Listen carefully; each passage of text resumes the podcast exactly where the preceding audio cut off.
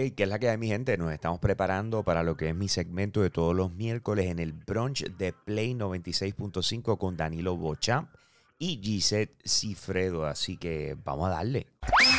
Claro, la red más poderosa presenta el influencer más importante en tecnología y gaming. Él es Hambo.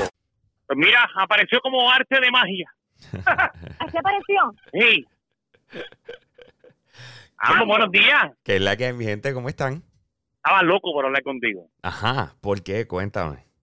Dice, eh, Hambo tiró una edición especial eh, donde estuvo prácticamente dos horas eh, transmitiendo el lanzamiento de PlayStation 5. que tengo que confesar que vi una hora y media. Eh, porque me encantaban las reacciones de, de Hambo y de Guía. Eh, cada vez que iban a lanzar un juego nuevo, ellos especulaban. Entonces, eh, me gustaba porque eran sinceros. O sea, dependiendo cómo ellos veían la calidad del juego, ellos criticaban, bueno o malo. Dice- Yo dije, me gusta porque no están siendo hipócritas, te están diciendo lo que ellos opinan realmente. Y ver la reacción de Hambo cuando salió el PlayStation 5 fue épica. Est- Estábamos emocionados, no, no, no te lo niego. Eh, est- estos momentos se dan cada 7 a 8 años, que es cuando se presenta una, una nueva generación de consolas y el PlayStation 5 no se veía. O sea, el, el Xbox Series X se presentó en diciembre y mira cuando el PlayStation 5 lo venimos a ver, ¿no? Así que eh, de verdad no habíamos tenido la oportunidad de trabajarlo así, como tú estabas narrando, y honestamente fue una experiencia bien cool. Y todo el mundo ha tenido más o menos la misma reacción que, que tú tuviste. Eh, fue uno de los live streams, yo creo que ha sido uno de los live streams con más personas pegadas con nosotros que, que hemos tenido eh, desde que empezamos a hacer esto. So, definitivamente tenemos que hacer eso más. Eh, reacciones en vivo a lo que están presentando. La gente se lo vaciló. ¿Qué te pareció el PlayStation 5, Danilo? Eh, pues mira, tengo la opinión de todo el mundo. Pienso que es un router moderno. Eh, sí, sí. Pero se ve bonito, se ve bonito. Eh, para muchas personas me imagino que no les habrá gustado porque van a tener que cambiar la fascia. Eh, porque vemos que, que- que es bastante alto, ¿verdad? Es como un pie de alto. Mano, es enorme. Es enorme. Eh, lo que hicieron fue que, obviamente, como nadie lo tiene físicamente, pues se dejaron llevar por el tamaño de la ranura del CD para tirarlo a proporción. Y es enorme, sí, es bien grande. Eh, estamos hablando de que es la, la consola más grande comparada con cualquiera eh, que ha existido hasta el momento. Así que Se, va- se va ve chévere, se ve moderna. Eh, hay que ver cuáles son, que es lo que me gustaría saber a mí. Ujú. eh, qué, qué, qué, qué powers, o sea, qué, qué, qué- qué es lo nuevo que trae el PlayStation 5 que no tenía el 4. Aparte del color y la forma, porque eso a mí no me interesa, sino que, que, que, contiene esa consola que no tenía la anterior. Claro, o sea, hay muchos detalles técnicos que te puedo empezar a, a- a mencionar que después tendría que explicarte cada, cada uno de ellos. Pero si lo resumimos, eh, tiene muchísimo más poder. Eh, y piensa que lo que va a resolver, al igual que el Xbox Series X, es eh, el tiempo de carga de los títulos. O sea, hay, hay simplemente ciertos videojuegos que cuando tú lo- los quieres jugar, tarda tanto, 10 minutos a lo que tú eh, puedes empezar a jugar por todo el loading que tiene que hacer. Además de eso, la- lo que tiene que ver con la luz, las reflexiones, la cantidad de gráficas, la cantidad de personajes, la cantidad de efectos que pueden pasar a la vez mientras tú estás jugando, acaba de eh, crecer pero una cosa absurda. O sea, la cantidad de cosas que pueden pasar mientras tú estás jugando se acaba de multiplicar, sabrá Dios por cuántas veces. O sea, eh, va- vas a tener muchos efectos. O sea, piensa una explosión, muchas cosas explotando a la vez, todo alrededor tuyo, eh, sin tener que restringir la cantidad de gráfica o de, de cosas adicionales pasando. Es que el procesador, y esto es algo que la gente hay veces que no lo ve así o no lo entiende de esa manera, de la manera en que están construidas estas consolas, piensa que no tienen que, pueden utilizar componentes que se utilizarían en PCs súper poderosas, pero en diferente a una PC que está diseñada para hacer otras cosas, que está diseñada para poder bregar con Word, para poder bregar con Photoshop, para poder bregar con todo lo que una PC tú le puedes pedir. Pues piensa Claro. que todo el power está enfocado solamente en reproducir videojuegos. Así que eso es lo que nosotros vamos a estar viendo. Esa presentación demostró con qué va a arrancar PlayStation. Y entre las cosas que presentaron, presentaron un título que se llama Marvel, Marvel Spider-Man Miles Morales. Eh, ¿Han escuchado de Miles Morales? Bueno, Miles Morales, hasta donde tengo entendido, fue eh, uno de los últimos Spider-Man, no sé si es el último, eh, que es de descendencia puertorriqueña. Tienes toda la razón, a eso iba. Eso literalmente es lo que es. él es de madre puertorriqueña, ¿ok? y de padre afroamericano, es de New York. El, flow de él es, otro, no es como el Spider-Man que estamos acostumbrados. Tuvimos la oportunidad de verlo en la última película animada, eh, la de Into the Spider-Verse, que salió hace unos dos años atrás. Eh, y básicamente, pues entonces salió en el juego de Spider-Man en el 2018, pero ahora están haciendo lo que le llaman un standalone. Y esto fue un reguero que se formó el, el viernes después de lo que pasó el jueves, que es lo que estamos hablando ahora mismo. El viernes por la mañana salió un ejecutivo de Sony y se pusieron a preguntarle, eh, pienso mm. un, corporativo, o sea, no estamos hablando del grupo creativo, nadie de marketing, es un corporativo, y se pusieron a presentarle, y, eh, a preguntarle, y el tipo dijo, mira, esto es una expansión, eh, etcétera, etcétera. Entonces, ¿qué pasa? Que vendieron este título como es el título de lanzamiento de la consola, es por la razón por la cual debes comprar el PlayStation 5 arrancando, eh, pero sin embargo me estás diciendo que es una expansión al título original.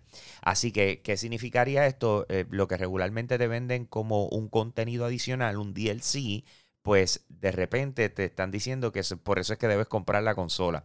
Fue una metida de pata de él, no fue una metida de pata de Sony, no fue una metida de pata de más nadie, fue bien individual de esa persona, pero se formó un reguero como por unas tres horas y media, cuatro en la mañana del viernes, donde de repente como que, wow, ¿y por qué no lo dijiste anoche? Nos están tratando de coger de estúpido. O sea, piensa que fue horrible, tres horas horribles para PlayStation el viernes por la mañana. Pero entonces después aclararon y dijeron, no, no, no este juego va a estar solo. Esto es un standalone. Eh, va, a tener una historia expandida de lo que es el universo de Spider-Man, and that's it. Esto no es un DLC, esto no es que te estamos vendiendo el juego otra vez, esto es literalmente un, standalone, una, una, historia sola. Así que eso fueron buenas noticias porque obviamente todo el mundo estaba en, eh, fue una histeria colectiva por par de horas, ¿ok? Eh, pero eso son tremendas noticias. O sea, el PlayStation 5 lo que demostró es que viene con un catálogo sólido por los primeros años. Eh, lo único que hay que saber es exactamente con cuántos títulos va a lanzar en exclusiva. La manera en que está trabajando PlayStation es bien tradicional. ¿Qué significa esto? Ya eh, con Ghost of Tsushima, que es el último juego exclusivo de PlayStation 4 que sale ahora en julio 17 ese es el último juego que va a ser exclusivo de parte de PlayStation Studios eh, para el PlayStation 4. De ahora en adelante, las propiedades intelectuales de PlayStation, eh, si las quieres jugar, van a ser en PlayStation 5, ¿ok? No va a haber, ah, mira, viene una versión de PlayStation 4. No, eso no va a suceder, ¿ok? No, ya empezaron, ya empezaron. Pero es que así es, así es, así ha sido la, la, la manera en que se mueven de consola a consola, porque entonces tú dices, ¿para qué? Eh, sin embargo, no, no, tiene razón, tiene razón. Sin embargo, Xbox lo está haciendo totalmente diferente. Xbox lo está, está tratando la consola nueva como, como los celulares. Sabes que en los celulares todos los años vemos modelos distintos, ¿verdad? Claro. Pues el Xbox Series X, ellos lo están planteando, no, la consola poderosa es la nueva generación, etcétera, etcétera. Pero si tú no quieres comprar el Xbox Series X y te quieres quedar con tu Xbox One, no hay problema, porque nosotros vamos a sacar los juegos para ambas consolas. Tú sabes, así que no, no, hay problema con eso. De hecho, si tú no tienes un Xbox Series X, no tienes un Xbox One y lo que tienes es un celular, pues quiero que sepas que vas a poder jugar eh, esos juegos en tu celular. Y también si lo que tienes es un televisor bien bueno en tu casa, lo vas a poder jugar en el televisor sin la necesidad de la compra de consola. O sea, ellos literalmente lo que te están haciendo es dándote diferentes servicios para poderte dar los juegos en donde tú los quieras jugar cuando tú los quieras jugar. Esa es la estrategia de Xbox versus la estrategia de PlayStation. Ahora, ¿cuál es el problema con eso? Que si tú no estás desarrollando para una consola de generación, eh, de nueva generación solamente, eh, eso significa que tú tienes que hasta cierto punto aguantarte con la pepa que tú le metas, porque tienes que también pensar en las otras consolas y en los otros dispositivos, que, que es básicamente la, la pelea que siempre tuvo iOS con Android. Ah, iOS es un sistema operativo para solamente productos ap- Apple. Android tiene que estar bregando con los inventos de medio mundo, de LG, de Samsung, etcétera. Pues cuando vienes a ver es, como una inversa, pero esta vez en, en- en lo que tiene que ver la industria de videojuegos. Eh, hay, hay otra noticia también que me está llamando muchísimo la atención, eh, que arrancó desde ayer por la tarde. Resulta que ATT hace un tiempo atrás compró lo que es Warner, varias propiedades de Warner, ¿verdad? Entre ellas eh, Warner Bros. Interactive Entertainment. Estos son los que hacen los videojuegos. Pues resulta que parece que hay una deuda que tiene que pagar ATT, que creo que es de 150 billones o algo así por el estilo, y están tratando. Eh, algo así, es algo así. No estoy seguro la cantidad exacta, pero el punto es que están tratando de salir de, de propiedades y vender cosas para poder cubrir la deuda. Y se está diciendo que ellos están vendiendo eh, el, lo que es eso, eh, el, el estudio de videojuegos. Pero el estudio de videojuegos, para que estemos en la misma página, eh, son los dueños de Mortal Kombat. ¿Ok? O sea, estamos hablando de que la propiedad de Mortal Kombat pudiese Vamos a hacer un préstamo, Jambo. Vamos a hacer un préstamo. Sí, sí, sí, nada más la están vendiendo en 4 billones. Así que ok, eh, está bien. Lo podemos comprar ahorita sin problema. Pa- Eh, ¿Qué pasó, Jambo? ¿Qué pasó ahí? hay un par de pesos, ¿verdad? Pues, pues, pero, pero imagínate, o sea, dentro de todo, analiza que eh, esto pudiese caer en las mismas manos de Xbox. O sea, Warner Bros. Interactive, para que ustedes entiendan, son los que hacen los juegos de Batman. Imagínate que de repente tú tienes a PlayStation con los exclusivos de Spider-Man y tengas a Xbox con los exclusivos de Batman. ¿Ok? O sea, eso, eso sería una batalla súper interesante porque son los dos personajes de, de cómics más reconocidos a nivel global, ¿right? So, eh, eh, eh, esa posibilidad me llama la atención, pero sin embargo también se está hablando que Electronic Arts, Activision, que son los dueños de Call of Duty, y también Take Two, que son los dueños de Grand Theft Auto, están ah, ah, zumbando chavos a ver si se, se llevan la propiedad. Así que lo que está pasando ahora mismo en la industria de videojuegos está súper interesante porque no sabemos para dónde va a disparar esto, pero consistentemente todas las semanas están ah, habiendo presentaciones nuevas sobre videojuegos que van a lanzar en la nueva generación. Hablamos de la presentación de PlayStation 5 la semana pasada y por ejemplo mañana nosotros vamos a hacer exactamente lo mismo que hicimos la semana pasada, pero con lo que le llaman el World of EA. Esto si fuera, si estuviéramos fuera de lo que es el COVID, la situación actual, lo más probable es nosotros estuviéramos en Los Ángeles cubriendo el E3. Que, Entonces, pero ¿qué pasa? Que a- simultáneo con el E3 existe el EA Play, que es de Electronic Arts. Y aquí es donde ellos presentan todos los videojuegos que van a estar lanzando por lo que resta de años y años por venir, ¿no? Eh, pues ahora le están llamando el World of Play. eh, y va a ser mañana a las 7 de la noche. Cayó justo exacto a la misma hora que nosotros hacemos el programa de Hambo vs. eh, Hambo vs. Giga en vivo. Todo está alineado, todo Es- está alineado. Exactamente, así que dijimos, you know what, pues vamos a hacerlo, vamos a meterle media hora antes, vamos a empezar y vamos a cubrir el evento en vivo, vamos a reaccionar a lo que están presentando. Eh, entre las cosas que ya sabemos es que se presentó a principio de semana un nuevo videojuego de Star Wars que se llama Star Wars Squadron, que es un 5 para Bueno, 5. Pero eh, lo viste, ¿viste lo- el trailer? Sí, lo vi, lo vi. Brutal. ¿Verdad que está ready? Está ready. Está Eh, y se ve espectacular. Sí, pero lo que tú viste, no, eh, ves, ahí es cuando le meten las cabras a uno. lo que tú ¿De viste. verdad? Sí, porque lo que tú es como las películas. e- ese es el punto, porque lo que Ese era lo mejor. Es, es CG, ¿me entiendes? O sea, tú no viste el gameplay de verdad, o sea, no te pusieron ahí como se va a ver Pero hay en una consola. diferencia en las gráficas que tú ves en el juego, que son la historia, a, lo, a como tú juegas. O sea, sí, sí, entiendo, entiendo. eso es lo que a le importa. Yo creo Sí. que tú, lo veías, tú lo veías en los live. No, no, que me enseñe cómo es el gameplay. Quiero ver el gameplay. El gameplay. Exacto, te ponen, exacto. te ponen lo mejor del juego y cuando tú vienes lo pones, no es lo mismo. Exactamente, te truquean, Ah. te truquean. Pero para eso estamos nosotros, bro. Para eso estamos nosotros. Como dice tú. Danilo, nosotros estamos reaccionando y tú no me estás mintiendo. Dímelo, Giselle, ¿qué pasó? Mira que no, no, yo eh, me digo, además de todo lo que estás diciendo, que quiero que nos hables de lo que tienes para los jóvenes. ¿Ustedes tienen algo?